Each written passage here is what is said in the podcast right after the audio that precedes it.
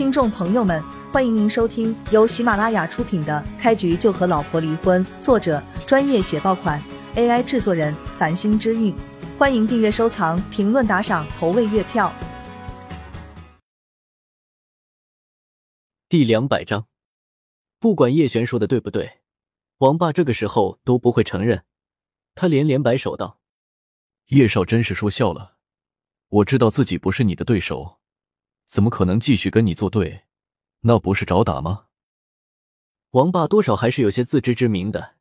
既然王家辛苦训练的打手都拿叶璇没有任何办法，那就说明叶璇的实力必定超过了普通人的层次。想要对付叶璇，就必须花费昂贵的代价，请一些专业的人士出面，如此才可能让叶璇屈服。王霸在心里发誓，今天叶璇让他承受的屈辱。来日他一定千百倍奉还。行了，我不管你怎么想，你现在可以带着人滚蛋了。叶璇对王霸挥了挥手，那模样就像是驱赶一只讨厌的苍蝇。我就在南州，等着你的报复。王霸脸色又是一变，可他什么都不敢说了，只能沉着脸快速离开了咖啡馆。地上那些王家的打手，休养了几分钟的时间。也勉强恢复了行动能力，他们相互搀扶，追着王霸而去。看到这些大汉雄赳赳、气昂昂而来，灰溜溜而走，咖啡馆的诸多顾客都感觉不可思议，不由得多看了叶璇两眼。刚才叶璇将那些壮汉打翻在地的动作实在是太快了，行云流水一般。很多人都后悔刚才没掏出手机将那一段拍摄下来，不然放到网上。肯定能吸收一大波粉丝。这个时代有粉丝就意味着有人气，有人气就能得到丰厚的经济利益。你们咖啡馆的工作人员究竟是怎么办事的？当着秀姨的面，叶璇没有太过严肃的处理王八，让他就那么离开了。不过这些工作人员，他还是要说上几句的。先生，谁都知道王霸不是一般人，我们实在是不敢与他为敌啊。一个相貌年轻的员工说出了众人内心的想法。一听这话，叶璇更加不满了。就算你们不敢站出来，难道连报警都不会吗？先生，您也听王爸说了，他跟警察房的长官关系不错，就算我们报警，警司也不会过来的。就算来了，也是睁一只眼闭一只眼。另一个员工非常无奈的解释道。其实这两个员工心中都有些后悔。早知道那个坐轮椅的妇人身后有叶璇这样的大佬，他们就算被王霸狠狠揍一顿，也一定会站出来的。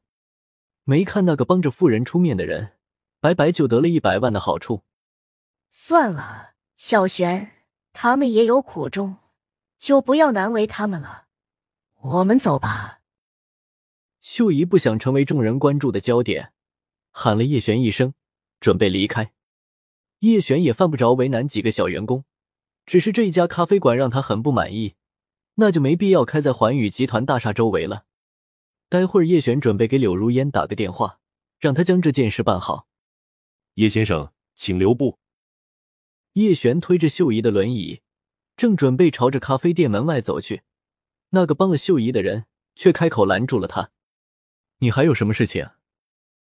叶璇转身问道。那人赶紧掏出银行卡，递给叶璇，说道：“我这点伤根本用不上一百万的医药费，您给我几百块就行。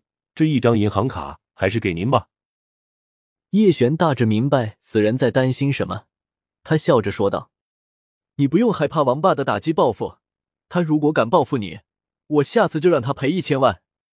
这一笔钱是你的勇气换来的，你就安心收下。”既然叶璇都将话说到这个份上了，这人也没有继续推脱的道理。他给叶璇深深鞠了一躬，表达了自己的谢意。叶璇这个名字，此人牢牢记在心中了。带着秀姨走出咖啡馆，叶璇看了一眼手机，快十一点了，可是徐有为却还没有打电话给他。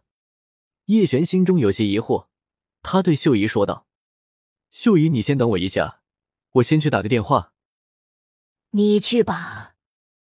秀姨点头。叶璇走到一旁，站在一个能够看到秀姨，但是秀姨却听不到他声音的地方，拨通了徐有威的手机号码。之所以这么做，主要是因为叶璇不希望这么快将徐幼薇暴露在秀姨面前，他需要先问一问徐幼薇本人是什么想法。号码拨通之后，却还是关机。徐幼薇电话有一段时间打不通了。一开始叶璇以为他只是关机了，现在看来恐怕事情没有这么简单。叶璇有些担心，生怕徐幼薇出现什么意外。他挂断电话，回到秀姨身边，对她说道：“秀姨，我有点急事需要处理，中午饭让星儿陪你一起吃，我将你送到他工作的酒吧。”